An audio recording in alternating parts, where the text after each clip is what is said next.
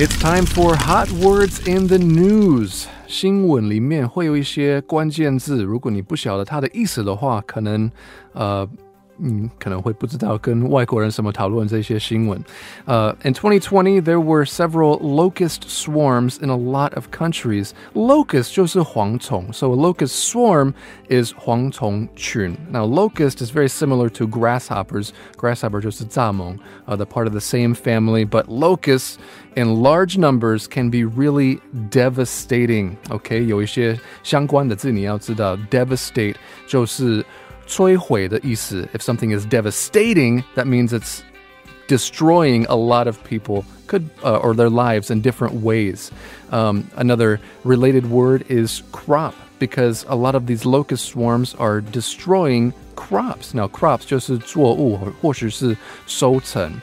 And another related word you should know is the word insect 就是昆虫，因为蝗虫就是一种 now, this is what was in the news last year. Of course, locust swarms devastated parts of East Africa and South Asia. They destroyed crops and put millions of people at risk of starvation.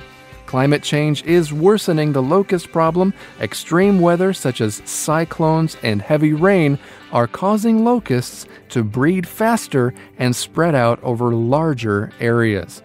All right, well, friends, now you know a few of the words that you can uh, look out for or listen for when talking about devastating locust swarms. That is all for today's Hot Words in the News.